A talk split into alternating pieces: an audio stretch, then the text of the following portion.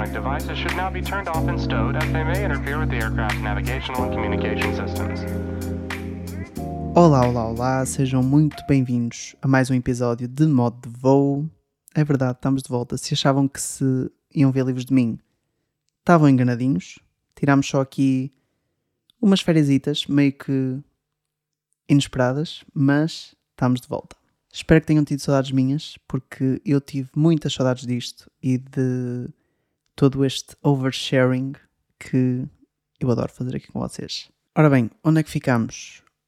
Fim de maio? Deixem-me ver.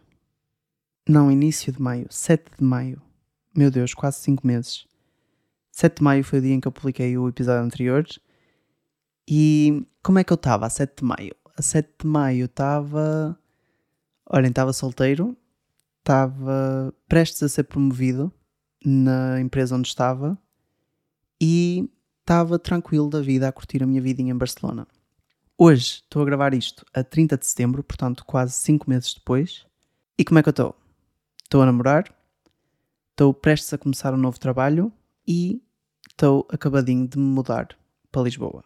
Se quiserem acompanhar tudo isto de forma mais visual, eu estou a gravar tudo para o YouTube Portanto, em breve vamos ter conteúdo novo sobre isto por lá também.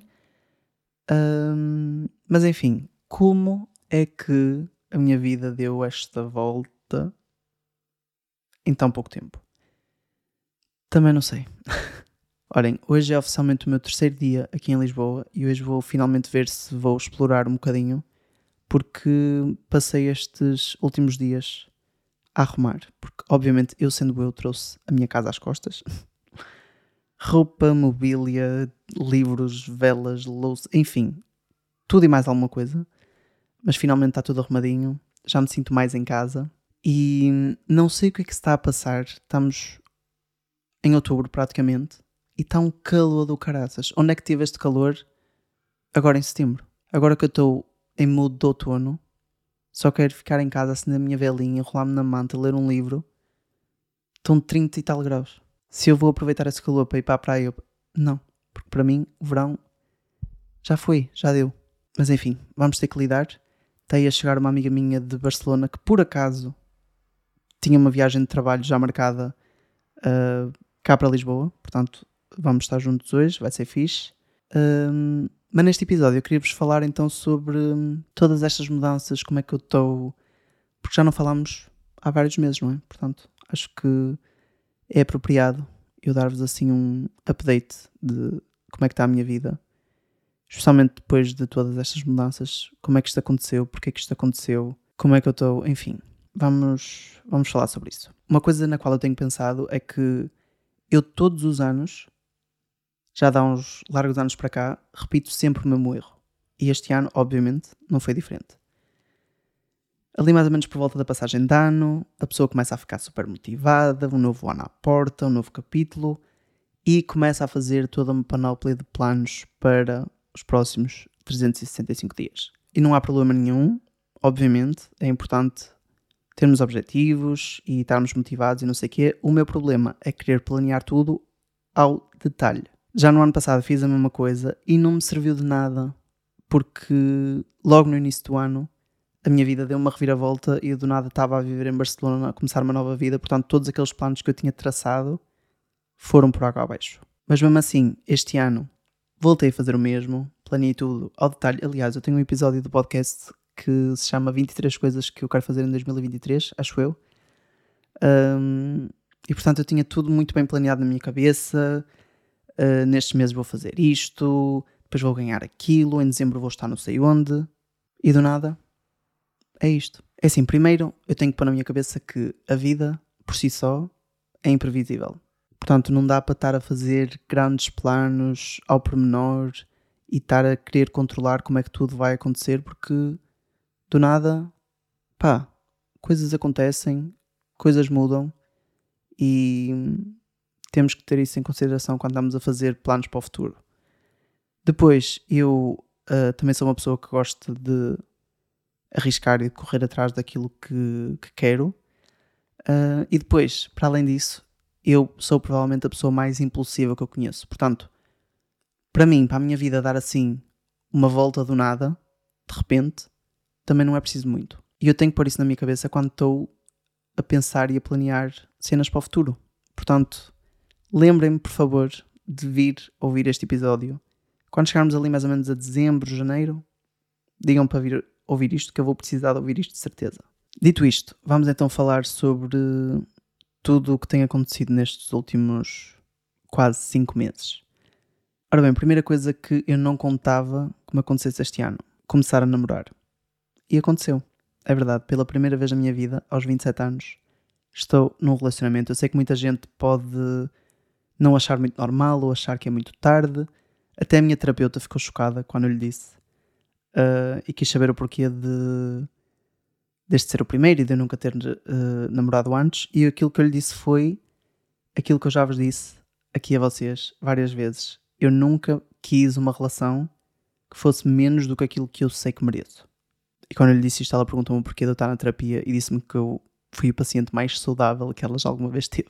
Mas sim, eu sei que é estranho para muita gente e sinceramente até eu tive alturas em que duvidei de mim e pensei que se calhar era eu que era demasiado exigente ou que se calhar era eu que tinha algum problema ou que o amor simplesmente não era para mim. E sinceramente, lá no fundo, eu acho que até já estava meio que conformado que ia ficar para tio e que ia ficar solteiro para sempre.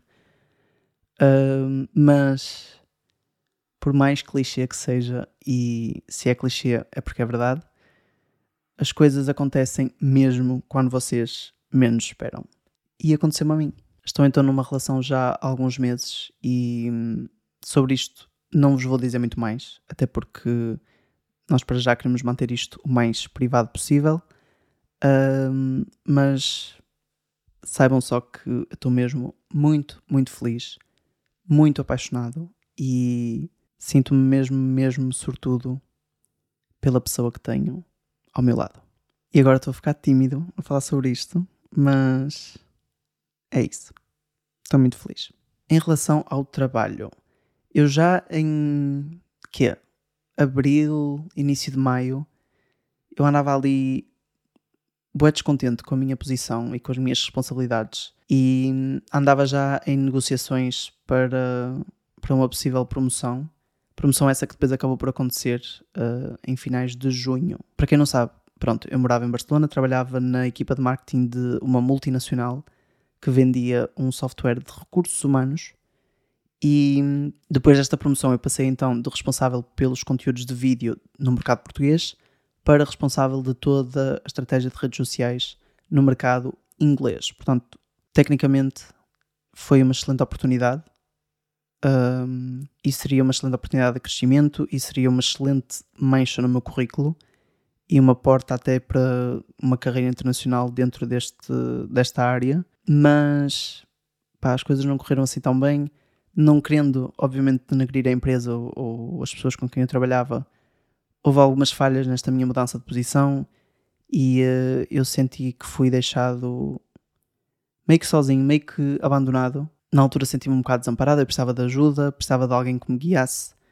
uh, naquele novo desafio e senti que não tive ninguém lá para mim. Depois, entretanto, eu comecei também a saber de algumas coisas menos boas que se passavam dentro daquela empresa, Uh, sentia que a organização e a comunicação interna estavam cada vez piores. Quanto mais a empresa crescia, pior era uh, a comunicação entre departamentos e, enfim, uma confusão. Depois, na altura, começaram também a despedir pessoas como se não houvesse amanhã. E tudo isso fez com que eu, em vez de ficar mais motivado com esta nova posição, ficasse ainda mais desmotivado do que já estava na posição anterior.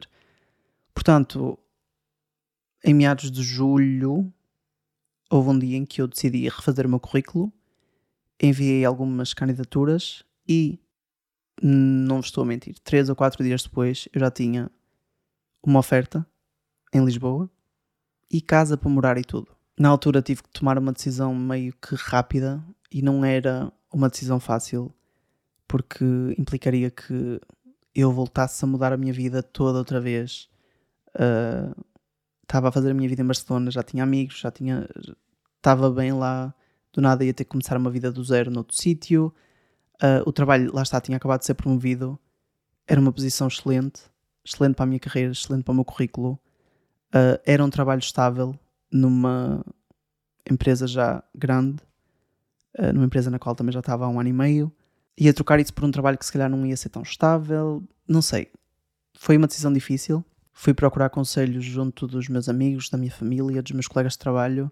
Também porque eu queria ter pontos de vista diferentes uh, sobre a minha situação. E tive, tive pessoas que me disseram para ir sem pensar e para aceitar, e tive outras pessoas que me disseram que se calhar não era boa ideia. Uh, e eu sinto que precisava disso para depois conseguir tomar a minha decisão.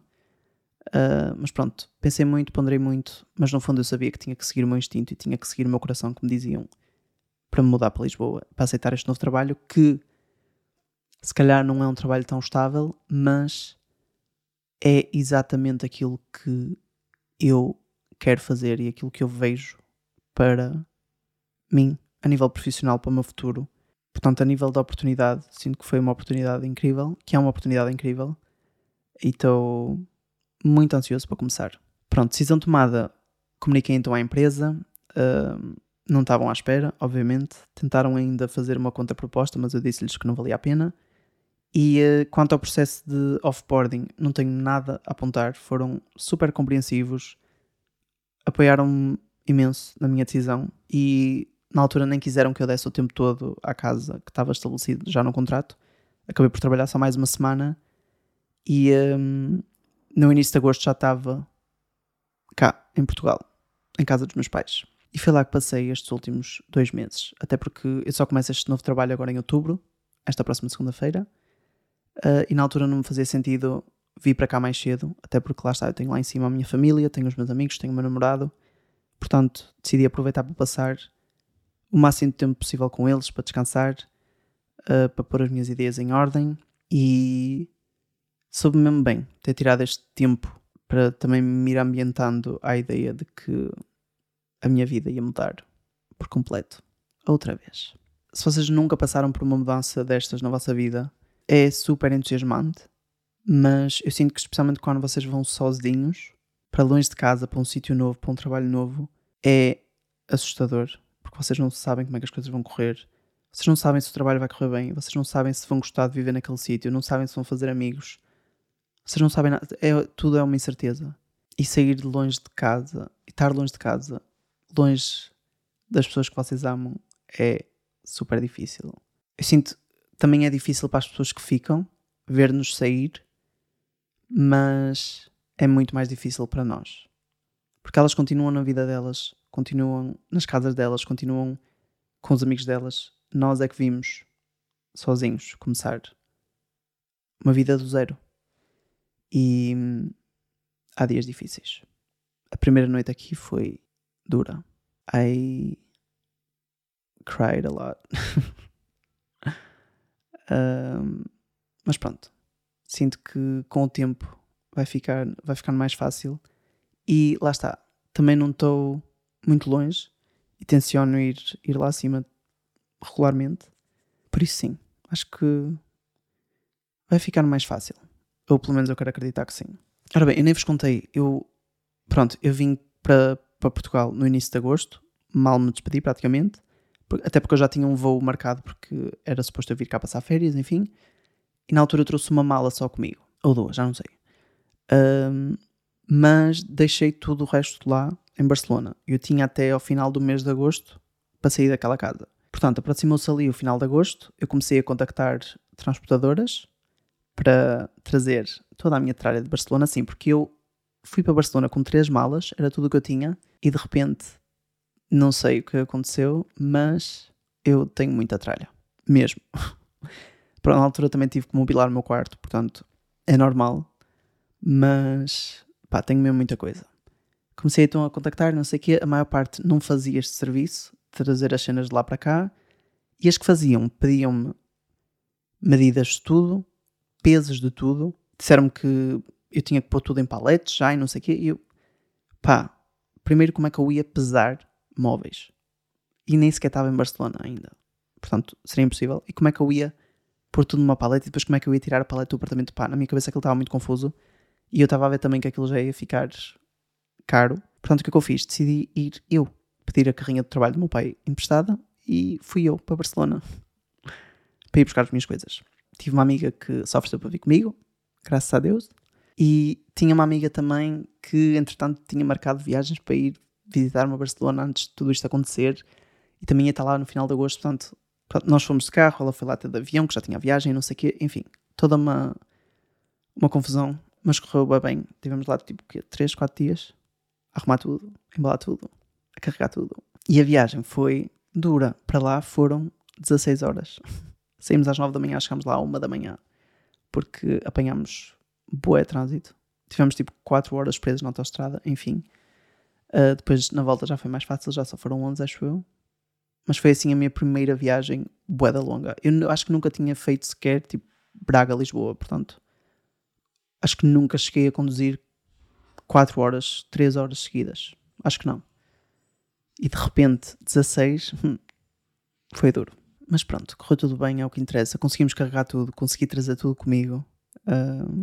Por pouco, se vocês me acompanham lá pelo Instagram, se calhar viram uh, que eu pus uma foto na altura. Como é que veio aquela carrinha? Meu Deus do céu, veio atolada até não dá mais. Estávamos a acabar de carregar a carrinha, eu já estava a decidir o que é que eu ia deixar. Porque na minha cabeça aquilo não ia caber tudo. Uh, mas coube. Mas também não. Acho que não cabia mais nada. Se eu tivesse uma caixita mais já não ia caber. E agora para Lisboa trouxe praticamente tudo outra vez comigo. Uh, pronto, houve algumas coisas que deixei, até porque agora vou a casa mais regularmente, pronto, não, não, preciso trazer a minha roupa toda e não sei o quê. Mas opá, se eu podia vir para aqui com uma malita, com uma roupa e com uns produtos e não sei o quê, e safava, safava. Mas pá, sinto trazer as minhas coisas, trazer a minha mobília, os meus livros e não sei o quê, as minhas velas, ter aqui as minhas cenas, ajuda sem dúvida a sentir-me em casa. E eu, se há coisa que eu preciso, em qualquer sítio onde eu esteja a morar, é de me sentir em casa. E sem dúvida que isto ajuda. E pronto, olhem, acho que é isto. Um, by the way, eu estou a morar e vou trabalhar com pessoas que vocês provavelmente conhecem. Portanto, fiquem atentos, vão acompanhando tudo pelo Instagram, pelo YouTube. Um, acho que vai ser giro esta nova fase. Estou muito entusiasmado com o trabalho mesmo. Acho que, lá está, finalmente vou trabalhar em alguma coisa que eu realmente gosto. Uh, e isso deixa-me muito feliz. Olhem, estamos de volta ao podcast. Não sei exatamente ainda com que frequência, mas vamos lá ver. Vamos ter de certeza um novo episódio em breve. Estou já a planear tudo. Mandem-me também vocês, deixem-me sugestões de temas lá pelo, pelo Instagram. Pá, muita coisa que podemos falar agora relação à distância, hum. temos ansiedade, temos. Já, yeah, é isso. Acho que é isso. Fiquem bem. Eu agora vou tomar um banho, vou almoçar, vou sair para passear, explorar um bocadinho disto. E nós falamos uh, num próximo episódio. Em breve, juro. Até lá.